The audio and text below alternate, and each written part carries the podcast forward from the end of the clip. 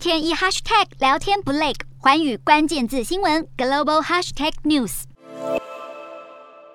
南韩新总统尹锡悦就职典礼隆重登场。这位检察系统出身的南韩新领导人，顶着政治素人的特质，外界相当好奇，走马上任后他会如何展现领导能力。此外，尹锡悦以不到百分之一的些微差距击败执政党候选人李在明，虽然完成了政党轮替，但是国内外情势诡谲多变，对缺乏政治经验的尹锡悦来说，恐怕没那么容易。今天的国际新闻评论要来谈谈尹锡悦上台后将面对哪些挑战。尹锡悦顶着检察官的光环，过去没有选举的经验，犹如政治素人的形象，再加上司法背景，塑造出刚正不阿的个性，以及南韩民众对政治失望的心理因素。社会充斥着政治改变的氛围，都是促成尹锡悦能惊险胜出的关键。不过，南韩总统不仅背负着国民的期待，也必须承担国家发展的使命。尹锡悦能否胜任总统一职，还得展现他的政治智慧，尤其是应付南韩的另一个重要政治场域——国会。选前代表国民力量参选的尹锡悦与国民之党的安哲秀合作，安哲秀支持力挺尹锡悦角逐总统，双方达成实现政党轮替后将会组建联合政府。当然，这是政党间的政治合作，在民主国家是司空见惯的场景。南韩政治发展中也曾出现类似的案例，不足为奇。但是，就是因为政党间的合作，且要筹组联合政府，这埋下了出现政治矛盾甚至冲突的可能，考验着尹锡悦的统御能力。此外，近年来 COVID-19 疫情在全球肆虐，南韩无法幸免，经济发展更是深受其害。文在寅卸任前确立南韩进入与疫情共存的发展模式，甫上任的尹锡悦应该不会改弦更张。问题是，疫情依旧是一大变数。尹锡悦选前提出重建计划的承诺，以及改善就业及住宅政策，当时就被外界批评这是竞选时的口水政策。如今尹锡悦已经当选，该如何兑现核心承诺？在野党势必会放大检视。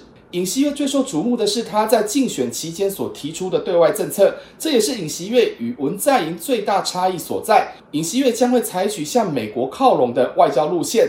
他在当选后也一再对外表示将会增加韩美之间的军事合作，尤其是萨德飞弹防御系统的扩建，而这将改变文在寅时期的平衡政策，特别是韩中关系及南北韩关系。外界认为，尹锡悦采取较为强硬的外交政策，将促进美韩关系的深化。只是尹锡悦要推动有尊严的外交路线，首先可能会让韩中关系倒退。南韩与中国有着绵密的经贸关系，倘若尹锡悦站在中国的对立面，恐怕会迎来中国的经济制裁。这是否会对南韩经济带来冲击，甚至引起南韩大型财团的不满？